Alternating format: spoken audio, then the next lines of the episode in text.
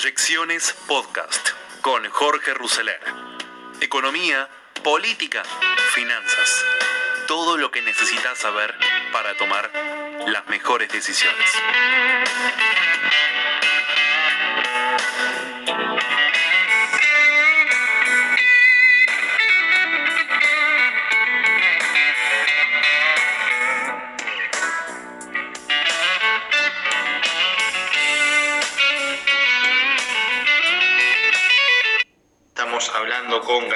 Rubinstein, él es director de GRA Consultora y también fue la consultora número uno en el REM del Banco Central en lo que fue del 2020, así que un placer para mí estar hablando con Gabriel. ¿Cómo andas Gabriel? ¿Todo bien?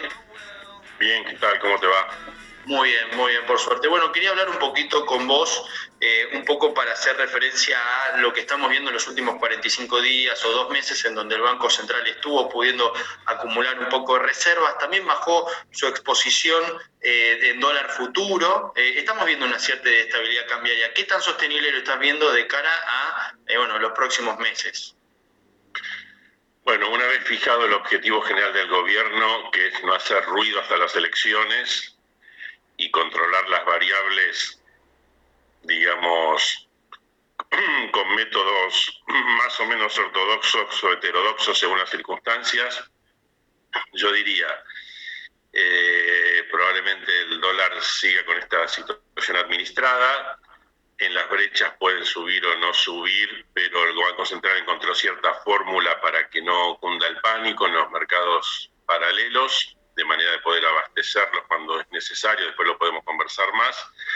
Y la acumulación de reservas la vemos bastante frágil, primero también porque el superávit comercial eh, se puede achicar, especialmente el superávit de caja, las brechas cambiarias conspiran contra siempre van conspirando contra la liquidación de exportaciones, siempre alientan la sobrefacturación de importaciones, la subfacturación de exportaciones, la corrupción, que creo que es muy grande. Entonces, eh, nosotros estimamos que la compra de reservas durante el año va a ser muy escasa, puede ser mil millones, puede ser mil quinientos, pueden ser dos mil, algo más, pero en todo caso muy alejados de valores que tendrían que estar del orden de los 12 mil, 15 mil millones de dólares. Ahí hay una zona eh, donde el gobierno no va a poder salir de esa situación, pero tampoco estamos previendo que pierda reservas. Entonces, la situación se puede mantener bastantes meses en esta inercia que estamos teniendo, llamémosle en general, ¿no? Ahora, mencionaste, perdón, mencionaste el tema de eh, el superávit comercial. Eh, te quería preguntar, eso que se perdió el superávit comercial con los últimos datos, eh, digamos, te quería consultar si eso es culpa del cepo y eventualmente qué consecuencias va a traer ese deterioro. Nosotros estimamos que igual que superávit comercial como balanza comercial va, va a ser positiva. Después está la balanza de servicios que va a ser negativa, eh, la balanza, ciertos otros rubros de capital que van a ser negativos, como aunque sea poco el dólar ahorro, la ausencia total de ingresos de capitales, hay ciertos pagos de intereses, etcétera. Pero la balanza comercial en sí va a seguir siendo positiva, pero escasa. Es como que eh, la balanza comercial hoy podría ser eh, fuerte y los ingresos de capitales podrían ser fuertes si no hubiera cepo.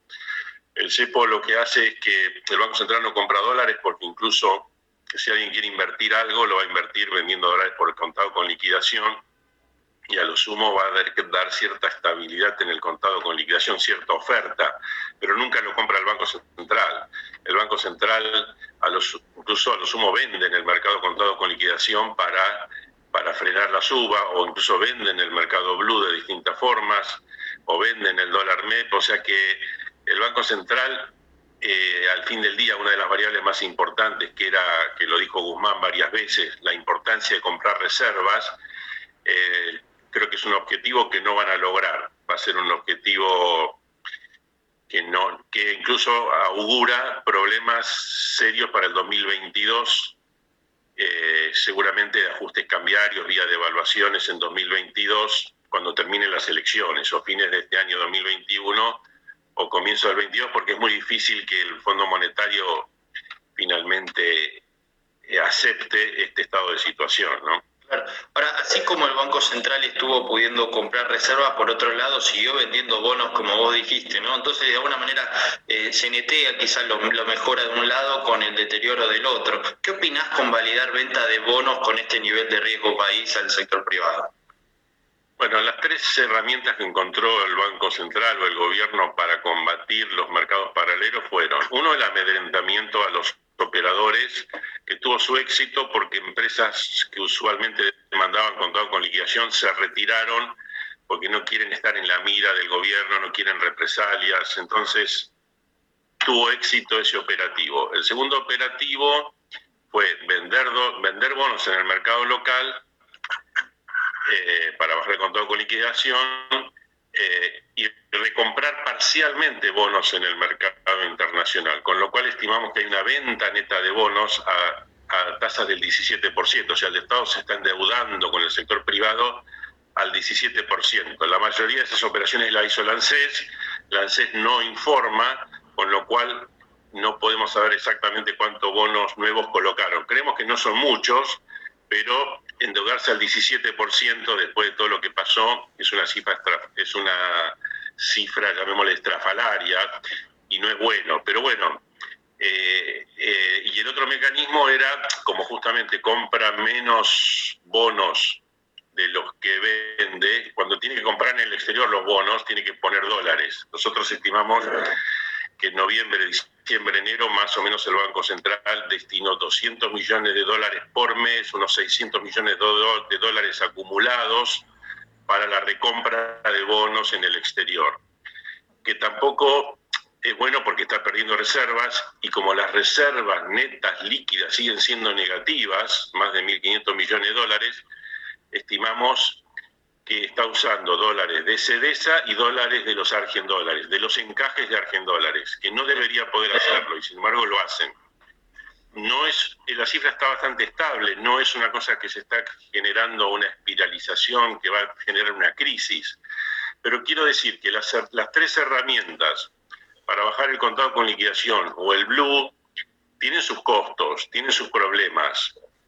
Eh, pero el objetivo se logró, el objetivo fue una brecha del 130, 140, la zona del 70, 80, es un buen logro del gobierno con costos colaterales, ellos lo disimulan, no lo, no lo dicen que lo tienen, pero bueno, uno puede inferirlo con las cifras que todos esos costos lo están asumiendo, pero diríamos que lograron calmar al mercado en esta zona. El problema también es la dinámica hacia futuro, porque la idea era que haya un escalón de baja de brecha para finalmente ir a una brecha hacia el 30%. Y nosotros vemos que eso no va a suceder. Quería preguntar, eh, bueno, como mencioné, ¿no? ustedes fueron la consultora que más acertó dentro del REN. Mirando eso, ¿no? Eh, en el 2020, mirando hacia 2021, ¿cuáles son entonces tus proyecciones en cuanto a lo que es inflación, tipo de cambio y PBI para Argentina en este año? Sí, bueno, en cuanto a inflación, como ellos están presionando las variables de costos, tarifas, el dólar que no se atrase, pero tampoco que sea un factor inflacionario, precios máximos o precios cuidados, y van a estar presionando sobre los salarios, ahora quieren ese tipo de acuerdo de precios y salarios, los gremios amigos eh, que, a lo mejor quieran 45% de aumento de sueldo, le van a decir, no, mira, si presupuestamos 29, a lo sumo 35, o cosas por el estilo. Después veremos si se pierde o no. Nosotros estimamos que en ese sentido todos estos mecanismos relativamente represivos van a lograr que la inflación esté más cerca del 40 que el 50. Nuestra proyección es de 43% de inflación en todo 2021 y tipo de cambio que terminaría en la zona de 118 aproximadamente el año, el tipo de cambio oficial, y un PBI que rebota a la zona de 6% anual, donde prácticamente eso lo vemos ya muy jugado porque depende fundamentalmente de la gran diferencia entre el cierre de muchas actividades en 2020 y la apertura en 2021 independientemente de los contagios.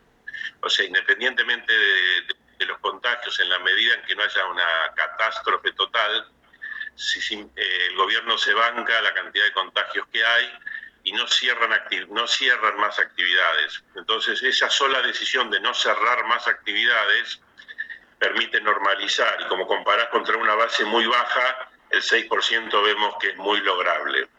Ahora, mirando un poco el tema de la inflación, ¿no? que vos estás en torno al 42, si no me equivoco, que dijiste 42, 43. 43, por, 43%. 43. ¿Por qué Guzmán está planteando eh, su objetivo de desinflación buscando pasar del 35 al 30? Eh, el REM en general proyecta ya niveles de 50. Eh, ¿Quién se equivoca? Bueno, digamos, hay una tendencia subyacente una inflación muy alta porque aproximadamente entre 50 y 60% va a crecer la emisión monetaria para cubrir el déficit. Entonces es lógico que algunos piensen que la inflación puede ser 50, 60% porque hay una presión macroeconómica en esa dirección. Ahora, esa presión macroeconómica puede moderarse por dos vías. Una vía es la colocación de más LELIC, que prevemos que va a llegar a un récord de 10% del PBI, a, los valores máximos que había en la época de la era Macri, que en su momento generaron bastante zozobra, pero digamos, creemos que va a haber un salto, va a seguir subiendo las LELIC y va a ser plata que no va a ir al mercado, entonces va a haber una cierta absorción más compatible con la idea que la inflación esté más cerca del 45%, una cosa así, y al mismo tiempo cuando vos reprimís precios, siempre hay un poquito de monetización forzosa. Es decir, eh, eso pasa cuando hay cepos normalmente, cuando hay controles. Eh, no todo se licúa rápidamente con inflación, ahí tarda ese proceso de, de que el sobrante de dinero se va volcando a los precios. Entonces a veces el sobrante de dinero sí te impacta más rápidamente en las brechas cambiarias y más indirectamente en los precios. La gente tiene un poco más de plata y ahorra más en dólar. Bueno, pero con la brecha cambiaria van a seguir vendiendo bonos, van a seguir vendiendo dólares que aunque no los tengan propios, lo van a vender igual y van a seguir reprimiendo a los operadores financieros para que no operen. Entonces, tampoco la brecha se va a disparar demasiado, creemos. Creemos que el gobierno va a estar muy atento a cada vez que la brecha suba, a dar golpes para bajarla, es como bajar la fiebre a martillazos, bueno, es un equilibrio, llamémosle, bastante precario, pero como manda, eh, manda completamente el tema electoral que organiza todo el resto, no les importa las consecuencias que esto traiga, los efectos colaterales adversos, el posponer permanentemente la solución de los problemas, que la inversión, que es el gran drama de Argentina hoy en día, la inversión ha bajado a niveles mínimos históricos, y es un gran drama porque se necesita como agua que haya inversiones y creación de empleo. Y lo que hace el gobierno en general aleja inversiones y por lo tanto aleja la creación de empleo y aleja la solución de los problemas importantes de Argentina. Pero hoy están totalmente enfocados al objetivo de minimizar, eh, llamémosle así, situaciones económicas que compliquen las elecciones. En ese, en ese sentido, eh, me parece también interesante preguntarte qué pasará con la tasa de interés. ¿no? Volvemos al, al dilema que enfrentó Macri en su momento de si subir la tasa para combatir al dólar, pero enfriar la economía. Eh, en este escenario, digamos, de tasa real negativa, ¿crees que vas a persistir? ¿Proyectas algún movimiento de tasas este año por parte del central? ¿Lo pedirá el FMI? ¿Qué opinas? El FMI lo va a pedir, pero el Banco el gobierno ya muchas cosas que pida el FMI no le va a importar, por eso un acuerdo con el FMI está difícil y cualquier acuerdo lo podemos ver como muy sujeto a revisión, como que este fuera un año de transición, amparados también en la pandemia. Entonces yo creo que el, el Fondo Monetario puede hacer la vista gorda de dos maneras, o simplemente firmando una carta de intención pero sin acuerdo formal, o con metas muy light o metas muy a ser revisadas al comienzo del 2000, o fines del 2021, digamos después de las elecciones. Y ahí se va a jugar el partido con el FMI.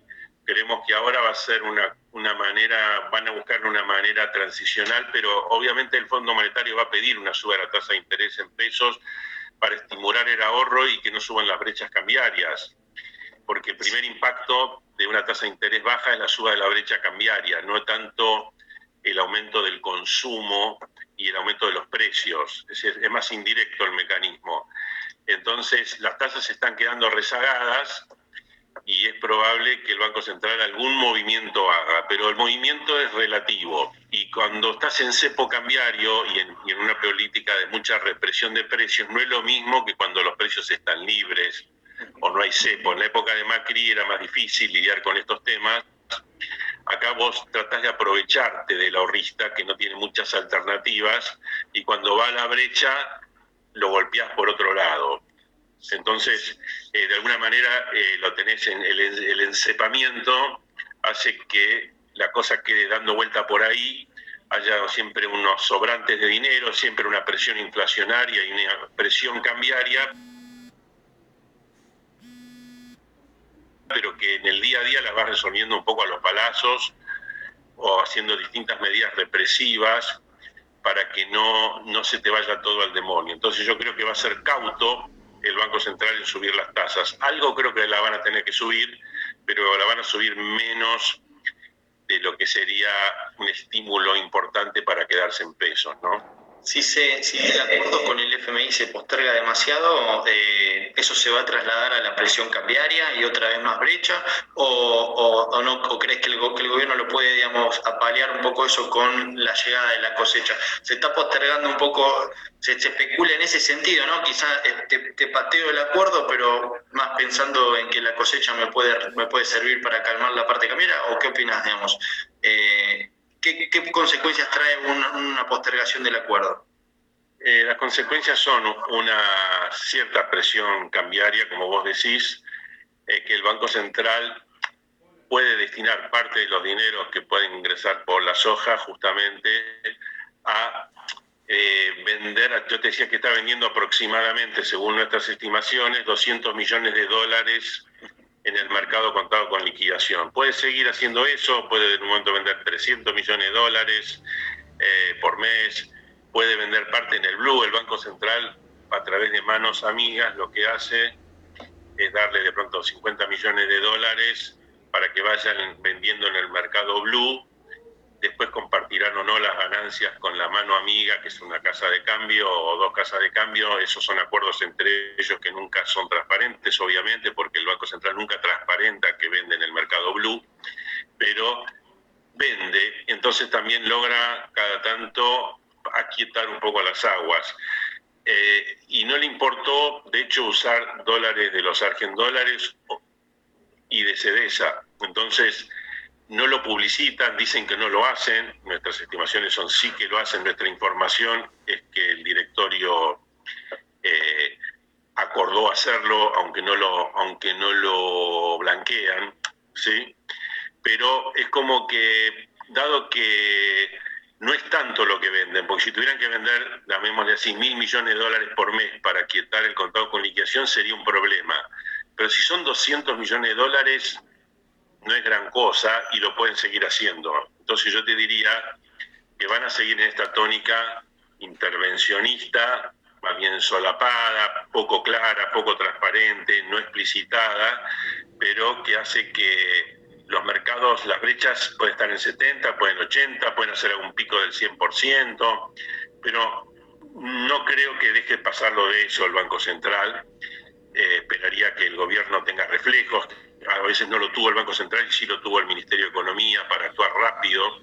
Entonces, yo creo que van a, van a estar muy atentos a actuar rápido en ese sentido, pero nunca vamos a tener brechas del 30%, que serían brechas bastante, digamos, que serían con más compatibles con, con el buen funcionamiento de la economía lo mejor sería no tener nada de brecha. El gobierno perdió una gran oportunidad para mí de, ir a un mercado único, que es el único mercado que realmente hace que la economía funcione bien. Pero vamos a estar siempre lejos de la normalidad, pero diría que también vamos a estar, digamos, no vamos a estar cerca de una crisis financiera cambiaria grande como la que se insinuó en septiembre-octubre del 2020, que parecía que la cosa se iba al diablo, ¿no?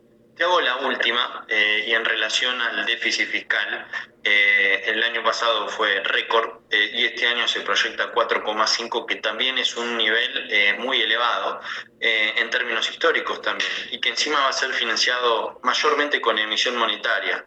Em, generalmente los grandes desequilibrios fiscales fueron las causas principales para lo que fueron las grandes crisis económicas argentinas. Tendríamos que estar preocupados en ese sentido.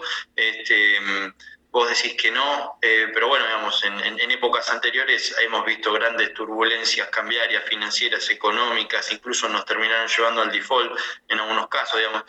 ¿Qué, qué, qué, qué balance hacia adelante uno puede ver después del resultado fiscal conocido el año pasado, que fue bastante negro, digamos?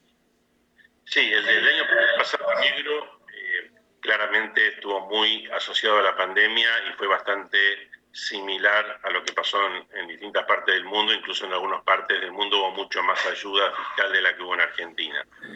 El problema es Argentina viene de larga data de un problema fiscal, una gran tragedia, uno de los grandes problemas del kirchnerismo fue pasar de un superávit de 4%, superávit que había en 2004, 2005, yo participé ahí con el gobierno, con la Baña, teníamos superávit del 4%, Cristina lo llevó a un déficit del 4%. Eso fue una gran tragedia, nunca salimos de esa tragedia y como vos decís bien, eso es la madre del borrego que explica mucho de las crisis que siempre tenemos.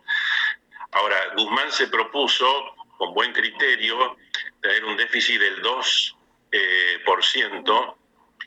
del PBI, eh, era lo que él había acordado en su momento con jefatura de gabinete y demás, y, el Instituto Patria lo sacó, lo sacó corriendo, dijo, no, va a ser 4,5%, y Guzmán lo aceptó mansamente. Eso fue un grave error de Guzmán, que después trató de enmendar parcialmente diciendo que, bueno, si viene a ir a 4,5 vamos a hacer menos de 4, con el Fondo Monetario hablaban de ser 3,8, 3,9, pero nuevamente recibieron la orden de decir, no, va a ser 4,5, es un año electoral y hay que bancarlo. Y la contrapartida de eso es una emisión monetaria muy grande, una necesidad de colocar bonos que nosotros estimamos que los objetivos del gobierno son demasiado ambiciosos, necesitan una, como una especie de rollover de 180 a 200%, y ahora están logrando 130, 160, o sea que es demasiado ambicioso colocar tantos bonos, con lo cual van a tener que volver a emitir, como te decía antes, y una parte volver a colocar muchas LEVAC, muchas LELIC. Entonces, el gobierno está resignado en esa situación y lo que crea es desequilibrios para adelante. Esos desequilibrios estimamos que en 2022 a más tardar van a llevar a devaluaciones, maxi devaluaciones por ahí del 30, 40% y ajustes fiscales más fuertes, porque va a ser muy difícil convivir todo el tiempo con esto. Es decir, vos podés decir, bueno, nos decidimos en el año electoral hasta octubre, hasta ahí, pero después, y el Fondo Monetario no lo va a poder avalar todo el tiempo. Es decir, el Fondo Monetario va a decir, mira, te avalé esto, te hice la vista gorda por esto, por otro, pero no es sustentable lo que están haciendo ustedes y no hay razón para que no vayan a, un mercado cambiario más sano, sin brecha o con brecha muy baja, como hicieron con Angola, que Angola pasó de brechas del 80% al 20-30% o a cero en algunos momentos, avalado por el fondo, o y con déficits fiscales ya mucho más acotados, porque Argentina no tiene fuente de financiamiento, entonces, y con riesgo país de 1.400 es inútil pensar en cualquier financiamiento externo. Entonces, el ajuste fiscal es inexorable y si la economía se recupera, los argumentos del gobierno van a ir quedando eh, difíciles de sostener. Entonces yo creo que en 2022 se viene el ajuste que se está postergando en 2021. Bueno, Gabriel, eh, muy interesante. La verdad, bueno, quería hablar con vos, eh, así que era, te tenía ganas de charlar. Eh, muy interesante tu, tu, visión. Felicitaciones por lo del REM del año pasado. Espero que este año también se repita, porque además sos un poco más optimista que, que otros, por lo menos en cuestiones de inflación. Así que bueno, este, muchísimas gracias. No, gracias a vos. Y hasta cualquier momento. Finanzas y mercados, así lo veía Gabriel Rubinstein tal cual el reportaje este que le hizo el cronista comercial, donde habló un poco de todos los temas. Así empezábamos este capítulo, primer capítulo de proyecciones de febrero del 2021 con Gabriel Rubinstein, que ha sido justamente el tipo calificado, el tipo premiado por el Banco Central por sus pronósticos económicos. En materia de noticias del día importantes, IPF mejora la oferta para renegociar su deuda. La empresa volvió a acercar posiciones con los acreedores para lograr un canje exitoso. Así lo indicaron fuentes de la compañía petrolera que precisaron que en un último esfuerzo por acercar posiciones con los inversores, el directorio decidió ajustar la combinación de efectivo y nuevos títulos garantizados con vencimientos en el 2026 ofrecidos a los tenedores del bono con vencimiento en marzo del 2021. Este título es el objetivo principal de la transacción en el marco de las restricciones que imposibilitan a la compañía pagarlo en su vencimiento. Aseguraron que IPF respondió una vez más y proactivamente a las sugerencias específicas de ciertos tenedores.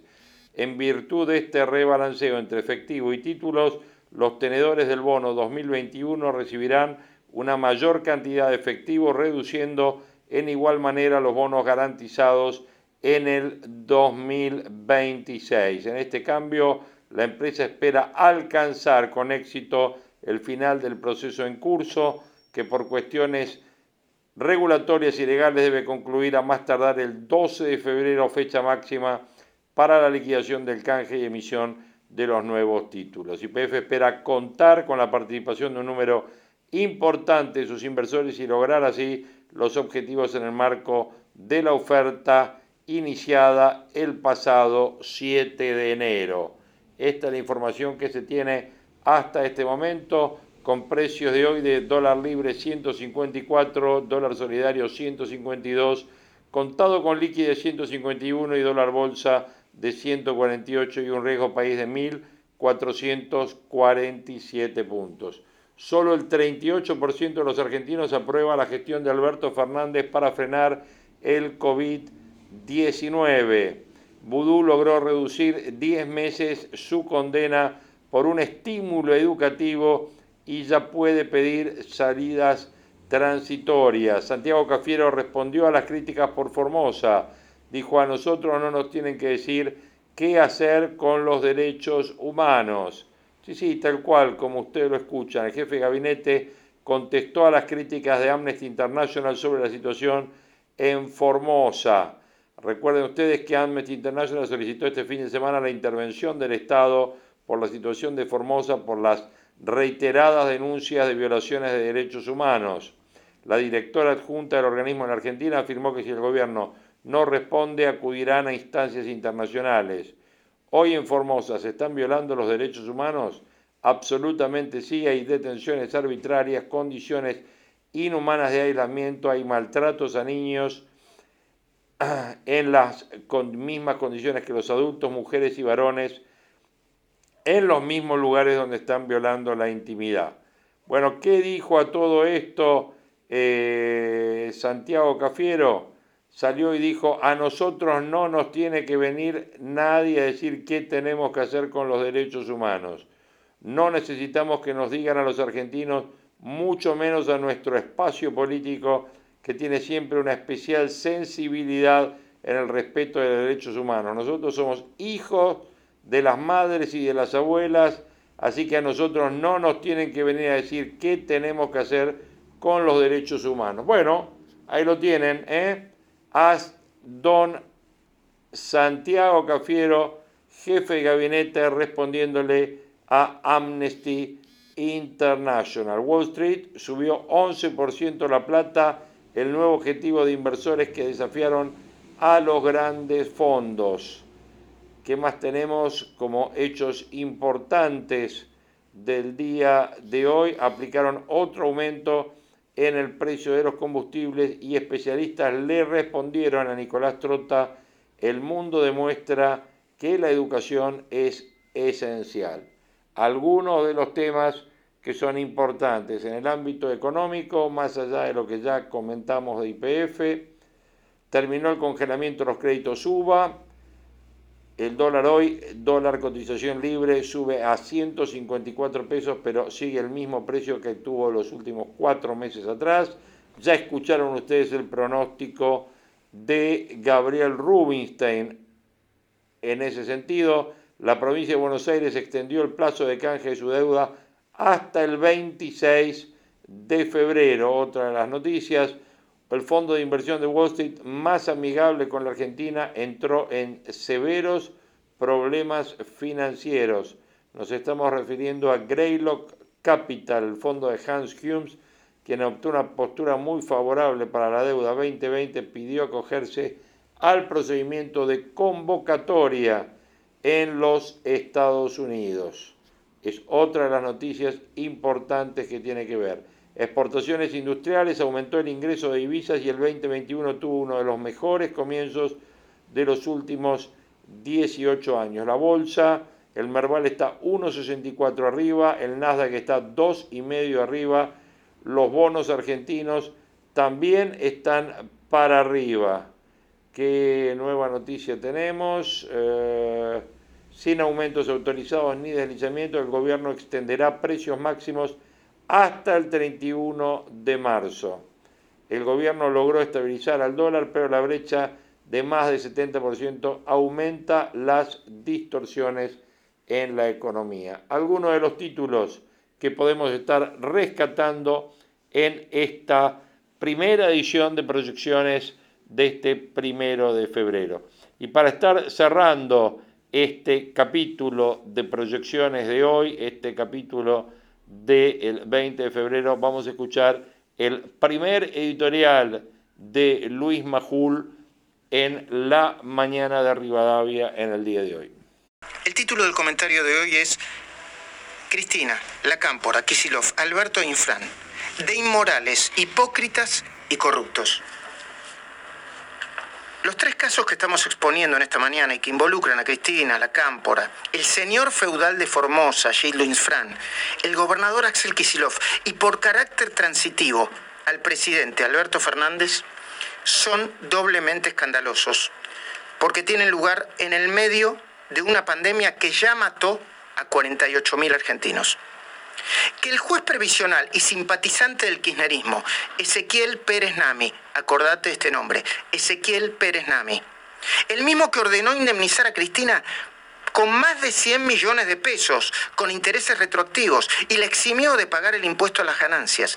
El mismo juez que dictaminó que a ella le corresponde embolsar tres cheques del Estado, tres.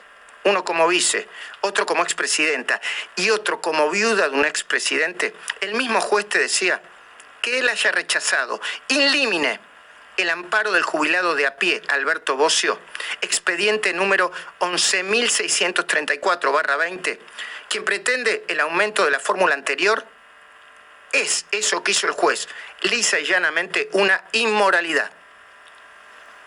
Al caso del jubilado Bocio que comentó Silvina Martínez más temprano, te lo presentamos después de recibir la denuncia del propio damnificado en nuestro correo lacornizaproducciones.gmail.com. Más doble vara no existe. Así que hay emergencia para rechazar lo que pide el jubilado Alberto Guillermo Bocio y no para Cristina, que es multimillonaria y está procesada en varias causas de corrupción y lavado de dinero. También es una inmoralidad, y no quería dejar de decirlo, el uso repulsivo que los chicos grandes de la cámpora están haciendo de la vacuna, jugando a la intermediación militante, intermediación militante. Lo hablamos con Luis Gasullo recién, poniendo cartelitos y la sigla de la cámpora. ¿No aprendieron la lección de la pechera cuando aprovecharon la inundación de La Plata? sobre la que ocultaron el verdadero número de muertos para hacer proselitismo barato en medio de semejante desesperación? ¿Ignoran que es de un oportunismo político miserable lo que están haciendo? Cristina, Máximo Kisilov y el presidente sobre esto, ¿no tienen nada para decir? ¿En serio no tienen nada para decir? Pero el informe de Luis Gasulla de hoy sobre Formosa, Infran lo tiene todo, corrupción, clientelismo, prepotencia y violación de derechos. Vamos a ver si dentro de un ratito tenemos tiempo de pasar un audio que nos acercó Gabriel Levina sobre un intendente que le dice a la comunidad Wichi, así que ustedes se hacen los locos, le vamos a sacar los puestos, los sueldos, le vamos a sacar todo. Inmorales. Porque a la historia de Sunilda Gómez, quien perdió a su bebé mientras era privada de su libertad de manera ilegítima, y a la de Mauro Ledesma, ese papá de 24 años que se ahogó en el río Bermejo, desesperado para ver a su bebita que tanto extrañaba, hay que sumarle una grave constatación. La nación le dio a Formosa para enfrentar el COVID-19 proporcionalmente más dinero que cualquier otra provincia del país. 12 mil millones de pesos de los que no hay rendición ni transparencia y que se podría haber ido al agujero negro de la corrupción.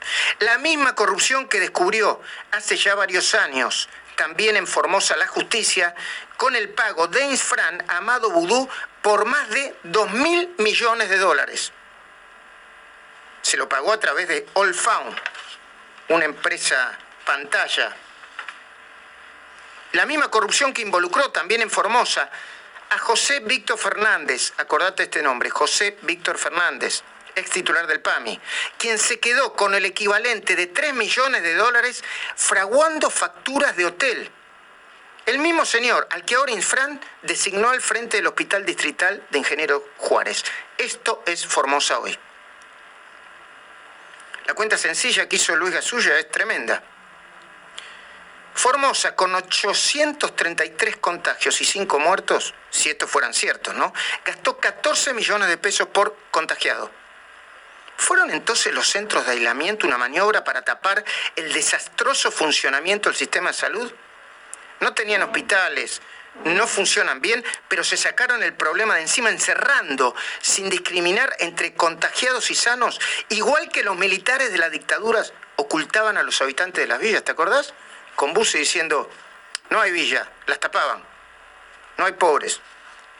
Y todo esto sin hablar de la sospecha de que en Formosa es un secreto de voces, ¿no? Los vínculos del gobernador con el contrabando, el narcotráfico y el crimen organizado, como bien lo señaló Nicolás que ayer en Clarín y hoy lo ratificó Patricia Bullrich acá en esta mañana. Los artistas, los dirigentes del oficialismo, Cristina y Máximo, los mismos que transformaron el caso Maldonado en una cruzada de una magnitud sin precedentes y que callaron cuando al final se comprobó que no se trataba de un caso de desaparición forzada. ¿En serio van a seguir siendo cómplices con su silencio de las atrocidades que suceden en Formosa? Yo lo pregunto en serio. Yo tengo muchos amigos que no piensan como yo, pero se los quiero preguntar con la mano en el corazón. ¿Dónde están ahora los artistas? ¿Dónde están ahora muchos de esos amigos míos que decían, por ejemplo, que la patria está en peligro? ¿Dónde están? ¿Por qué no hablan? ¿Por qué siguen defendiendo lo indefendible? ¿Es que la patria ya no está más en peligro para ellos? ¿O les parece que los jubilados cada vez están mejor? ¿En serio? ¿En serio? ¿Cuál es el problema? ¿Por qué calla? ¿Los están apretando? ¿Los amenazan? Le hicieron una lobotomía política. Y morales, hipócritas y corruptos hay en todas partes. Pero el atronador silencio de la militancia pseudo progresista parece tan o más grave que los hechos que acabamos de describir.